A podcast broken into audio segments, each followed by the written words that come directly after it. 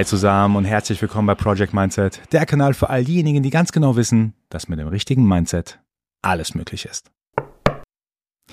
In der heutigen Podcast-Folge möchte ich wieder über das Thema Identität äh, sprechen. Und zwar spiele ich euch gleich einen kleinen Auszug aus einer früheren Podcast-Folge ab mit dem Frank Jong. Das war ein super interessanter Podcast. Da haben wir unter anderem darüber gesprochen, wer man eigentlich ist, was eigentlich die eigene Identität bedeutet. Ich möchte heute bewusst nur eine Mindset Moment Folge abspielen. Vielleicht habt ihr schon gesehen gehabt, Mindset Moment bedeutet, dass ich meine Lieblingsauszüge aus früheren Podcasts abspiele. Ich werde auch separat in naher Zukunft eine Folge zu einem Thema Identität machen, wo es kein Mindset Moment ist, sondern wirklich nur meine Meinung dazu. Aber heute, wie gesagt, nur ein kleiner Auszug. Bevor wir zu den Auszug kommen, ich habe zwei interessante Geschichten zu erzählen, die mir vor kurzem widerfahren sind, beziehungsweise die eine ist schon ein bisschen länger her und das eine ist tagesaktuell, was ich vor kurzem erlebt habe. Erstmal zu der ersten Geschichte, die so ein bisschen positiver ist. Und zwar, ich habe vor kurzem einen ziemlich guten Kumpel bei mir gehabt und wir wollten eine Flasche Wein aufmachen. Es war am Wochenende, wir hatten eine richtig schöne Zeit miteinander. Und mein Kumpel hat gesehen gehabt, dass es eine relativ teure Flasche Wein ist. Von einem Winzer hier aus der Nähe, der bisschen bekannt dafür ist, dass er ein bisschen teurer ist, die Qualität des Weins und so weiter ist gut und schmeckt auch ziemlich gut. Und mein Kumpel hat zu mir gesagt gehabt, hey Reza, komm, mach doch äh, eine günstige Flasche auf, behalt die teure Flasche für, für einen besonderen Moment einfach auf. Ich habe einfach nur gesagt, hey, ganz ehrlich, ich bin hier mit einer meiner besten Kumpels, wir haben eine schöne Zeit miteinander und wenn das nicht ein toller Moment ist, die beste Flasche zu Hause aufzumachen, die ich habe, welcher Moment soll es denn sonst sein? Soll ich jetzt für irgendjemanden wildfremdes die Flasche aufmachen? Mein Kumpel hat ein bisschen gelacht, hat gemeint, hey, du hast eigentlich voll, völlig recht. Ähm, er hat irgendwie das Gefühl gehabt, äh, er ist de dem Ganzen vielleicht nicht wert, klingt jetzt übertrieben, aber es war so sein, sein, seine Meinung dazu. Und ich habe gesagt, nee, ganz ehrlich, ey. Also wenn jetzt der jetzige Moment nicht der wertvollste Moment ist, den wir haben, dann weiß ich aber auch nicht. Also Leute, was ich mit der ersten kurzen Geschichte mitgeben möchte, ist, genießt einfach die Zeit so, wie sie kommt. Also ich würde nicht dauernd irgendwas aufschieben, einen besonderen Wein oder mal schön essen gehen, auf morgen, auf übermorgen und so weiter. Wenn ihr es jetzt machen könnt, dann macht es jetzt. Es gibt keinen besonderen oder besseren Moment als jetzt. Das war die erste Geschichte. Die zweite Geschichte, es geht ähm, darum, ich habe nämlich, ich habe das hier und da schon mal angekündigt gehabt, ich habe am 23. April 2024, also in äh, knapp zwei Monaten, habe ich ein Event in Heidelberg, das da heißt Dinner im Schloss. Da geht es um das Thema Nachhaltigkeit. Und da ich jetzt kein, ich sag's mal, Veranstalter bin, der das irgendwie von, von Pike auf gelernt hat, sondern das ist für mich, die Veranstaltung ist so eine Art eskaliertes Hobby, nehme ich momentan an vielen Veranstaltungen teil, auch unter dem Aspekt, dass ich so ein bisschen lernen möchte, wie machen das denn eigentlich andere Veranstalter, worauf achten die, wie sind die Vorträge und so weiter und so fort. Was passiert, wenn da zum Beispiel eine Panel-Diskussion auf der Bühne ist, werden da Fragen zugelassen, wie geht man eigentlich so gesamt ja, Mindset-mäßig mit dem Thema Veranstaltung um. Ich will es zwar nicht alles in super Detail planen, aber ich will einfach so ein bisschen Erfahrung sammeln. Was machen eigentlich die anderen? Kann ich auch jedem empfehlen, wenn ihr was Neues macht, schaut euch das mal an, was die anderen machen. Jedenfalls war ich dann auf mehreren Veranstaltungen. Auf der einen Veranstaltung fand ich super interessant. Also es war random von mir ausgesucht, bin da hingegangen, da geht es um das Thema Elektromobilität.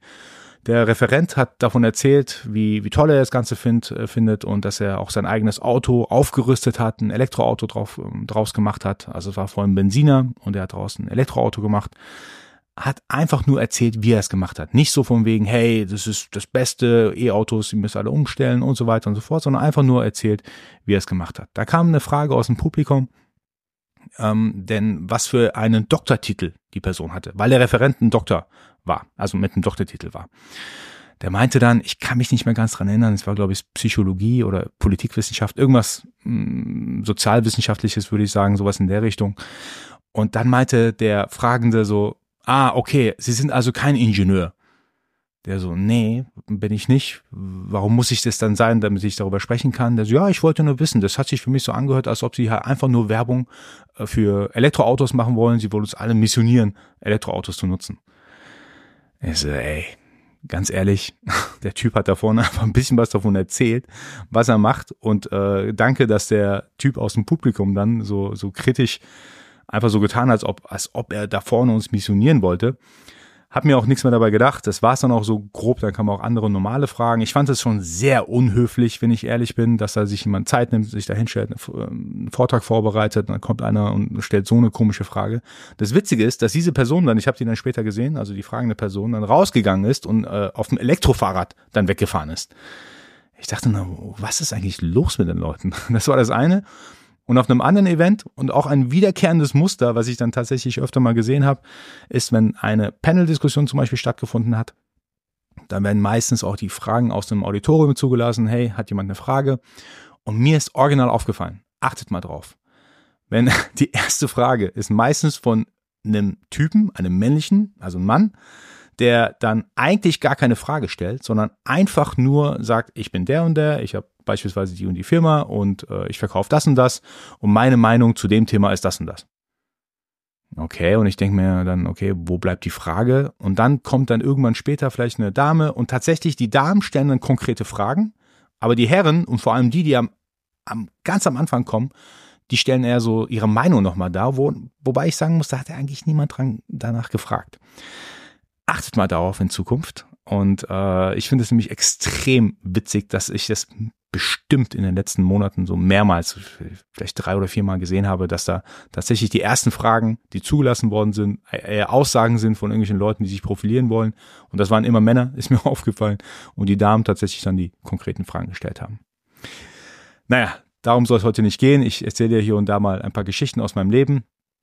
Ich möchte eigentlich über das Thema Identität zeitnah mit euch sprechen. Das habe ich zwar hier, und da mal Podcast gemacht, heute nur ein Mindset Moment aus dem früheren Podcast mit dem Frank Jung.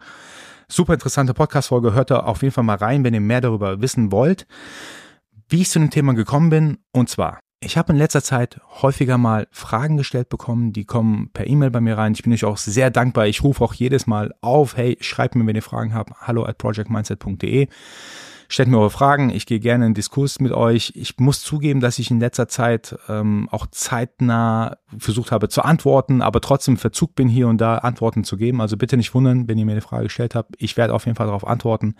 Ich werde auch speziell auf das Thema Identität nochmal eingehen, weil mir irgendwie aufgefallen ist, bei den meisten Fragen, die mich, äh, die zu mir kommen, wird dann zwar darüber gesprochen, hey, zum Beispiel, worauf soll ich mich im Leben fokussieren? Ich weiß nicht genau, was, was mir wichtig ist. Ich weiß nicht genau, wo mein klares Ziel liegt. Und ich habe gemerkt, also alle Fragen tatsächlich, also, nee, ich will nicht übertreiben. Die meisten Fragen tatsächlich drehen sich um diese Thematik.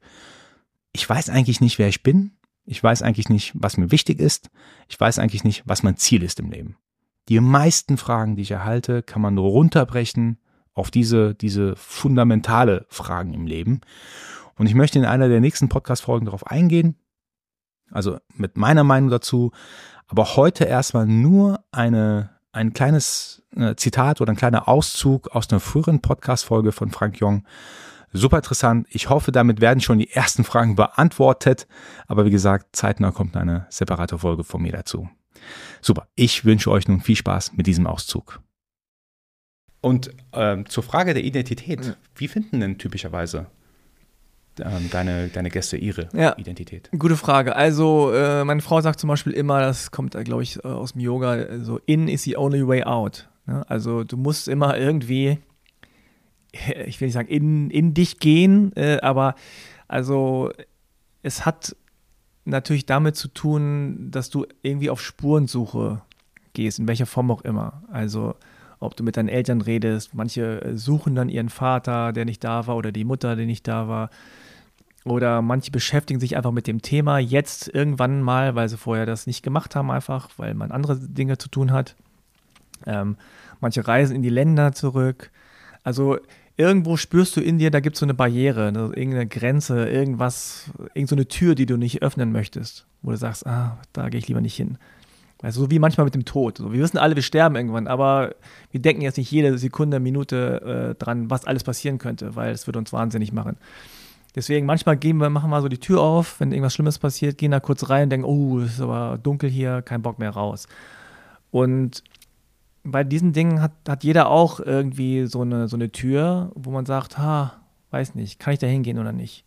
Also manchmal ist es wirklich so, ich reise in das Land ähm, von meinem Vater oder so, ja, und suche den da oder äh, und dann hat man all diese Emotionen oder glaubt die zu haben und ist dann da und ist dann völlig anders zum Teil. Ja. Oder manchmal ist es auch overwhelming und es ist so, wow.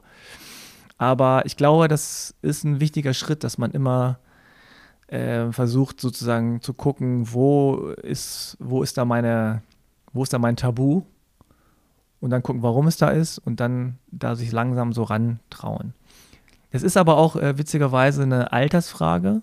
Ähm, die meisten beschäftigen sich dann doch eher später damit.